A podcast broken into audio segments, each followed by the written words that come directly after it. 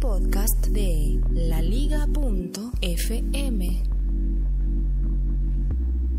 Arroba Rogue Potus sería como la principal de las cuentas de Twitter que estaría ofreciendo información infiltrada, de eso que habíamos llamado antiguamente leaks, bueno, antiguamente no, que se ha estado llamando en el tiempo reciente leaks, filtraciones de ese tipo de información desde adentro de la Casa Blanca.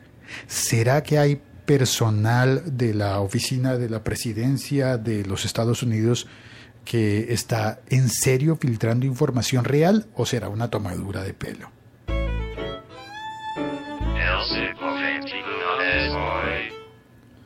Este es el episodio del siglo XXI es hoy.com, podcast emitido diariamente, bueno, de lunes a viernes, con información de tecnología. Em, normalmente no hablo nada de política, pero eh, recientemente, al parecer, las, eh, las noticias de política en Estados Unidos han estado tocando a la tecnología y la tecnología tocando a, a la política de Estados Unidos. Porque en este fin de semana pasado hubo el famoso eh, Moslin Ban, em, una prohibición eh, firmada por el presidente de Estados Unidos, Donald Trump, para que em, personas refugiadas de todo el mundo y con énfasis en siete países musulmanes entren a los Estados Unidos. Em, eso tiene varios detalles que no voy a entrar en los pormenores 120 eh, días de prohibición para algunas personas, 90 días para, de prohibición para otras personas, prohibición total, que podría ser que un director de cine eh, iraquí se quedara eh, fuera de la gala de los premios Oscar a la que está nominada, nominado. no podría ir a, ver los premios Oscar y se complica la cosa cuando gran cantidad de los de las personas, el personal de las compañías de tecnología de Silicon Valley em, es de religión musulmana y muchos de ellos serían estarían en condiciones de refugiados o de inmigrantes. Así que se despierta la, la, solidaridad de inmigrantes de todas las compañías de tecnología. Twitter puso un tweet oficial que apareció eh, durante bastante tiempo, no sé exactamente cuánto, pero apareció como tweet promocionado.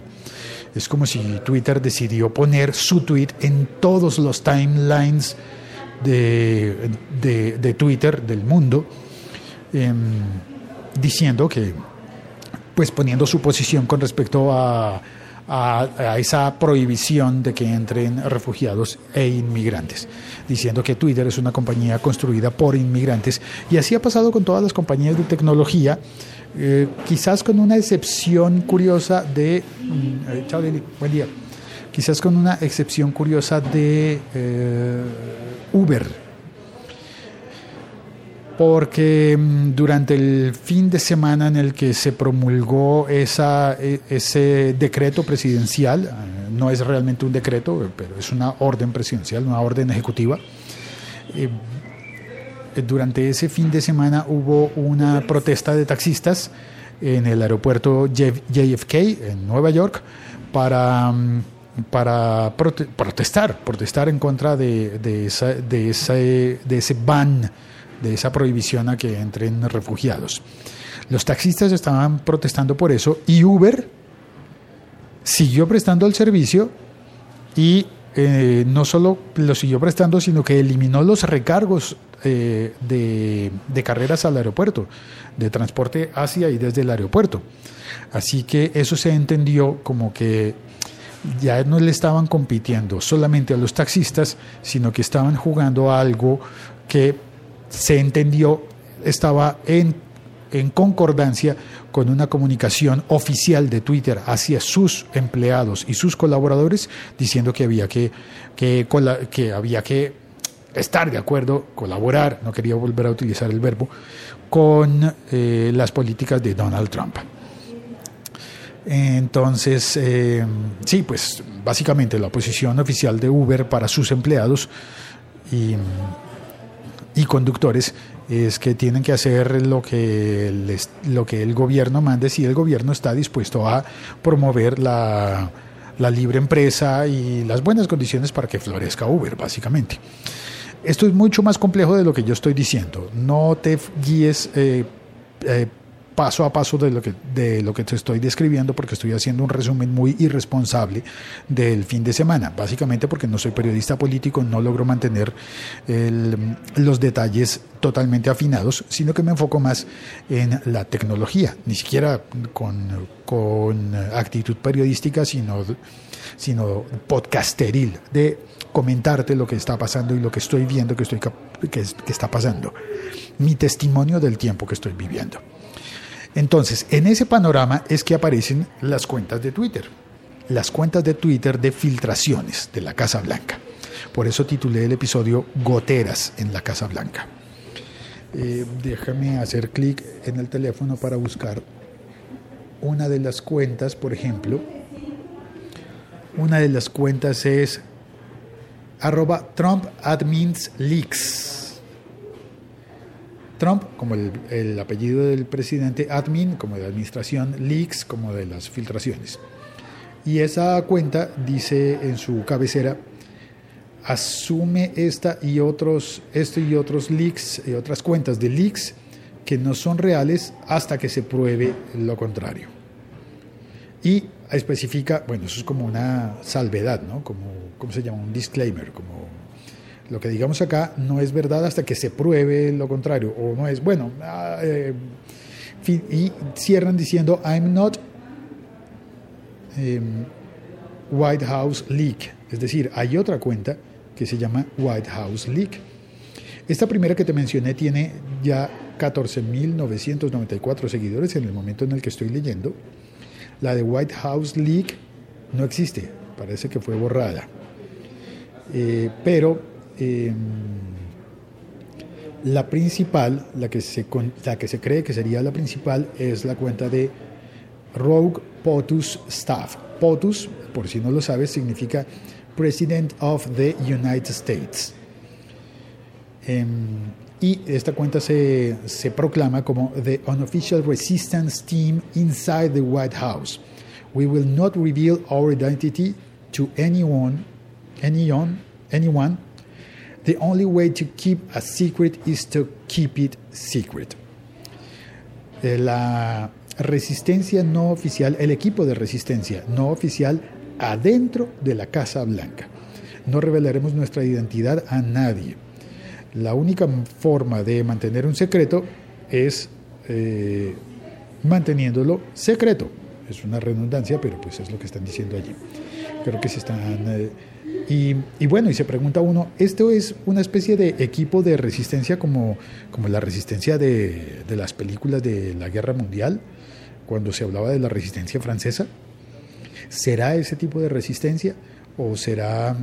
Eh, más bien como, como resistencia como la de los hackers, de los que se habla en casos de leaks, de infiltraciones, como la de Edward Snow y bueno, en fin. El caso es que ahí están las cuentas de Twitter. Y como se puede ver, si una de las cuentas ya fue eliminada, seguramente aparecerán más. Seguramente aparecerán más. ¿Son fiables? No lo sé. No tengo ni idea si serán fiables pero hay cuentas allí. ¿Estarán realmente adentro de la Casa Blanca? Son muchas preguntas que yo mismo no sabría responder. No. Pero la duda queda. Y quizás em, estemos viviendo una época turbulenta en la política y quizás debamos aprovecharla como, como, no sé, como para tomar partido o para estar informados de cualquier manera. No importa de qué lado estés, si estás apoyando las decisiones de Trump o si estás en contra de Trump, lo más conveniente es que sepas lo que está pasando. El siglo XXI es hoy.com. En el chat pasaron a saludar Carlos Barco Pérez, Javier Melgar, bienvenido, Mager19 desde Buga, eh, y Cabra Palmonte. Mager pregunta, ¿qué hay de cierto que Canadá abrió sus puertas en contraparte? Sí, yo mismo retuiteé, sí, eh, repliqué el, eh, retuiteé, ¿cómo se dice? Retuitear, está bien, pero y en pasado, retuiteé o retuiteé. Creo que debe ser retuiteé. Un, eh, un mensaje de, de, Trudeau, el primer ministro de Canadá, diciendo que los eh, refugiados son bienvenidos en Canadá, que tienen las puertas abiertas para Canadá. También hubo reacciones como la de Airbnb, cuyo creador, CEO, em, publicó que la aplicación Airbnb ofreció, eh, ofrecía en ese momento hospedaje gratuito para todos los refugiados y las personas rechazadas por los Estados Unidos en ese momento. También por aquella noche ocurrió que un juez de los Estados Unidos hizo una suspensión para no deportar de inmediato a las personas eh, rechazadas pues básicamente porque había huelga en el, en el aeropuerto y estaba saliéndose todo de control. Eh, y mientras tanto, eso sí, mientras tanto, el mundo entero, al parecer, por la televisión, estaba viendo, no me lo puedes, no me lo vas a creer. Estaba viendo a la señorita Francia coronarse como Miss Universo. ¿En serio? ¿En serio? Cae un piano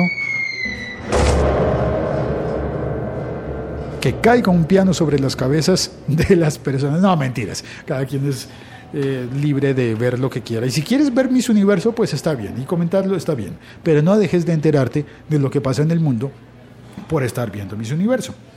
en el chat, eh, espérate, ¿a quién más saludo? Está Cabra Palmonte. Hola, Cabra. Y mm, Cabra dice, retriné. Sí, esa. Eso era, retriné, sí señor.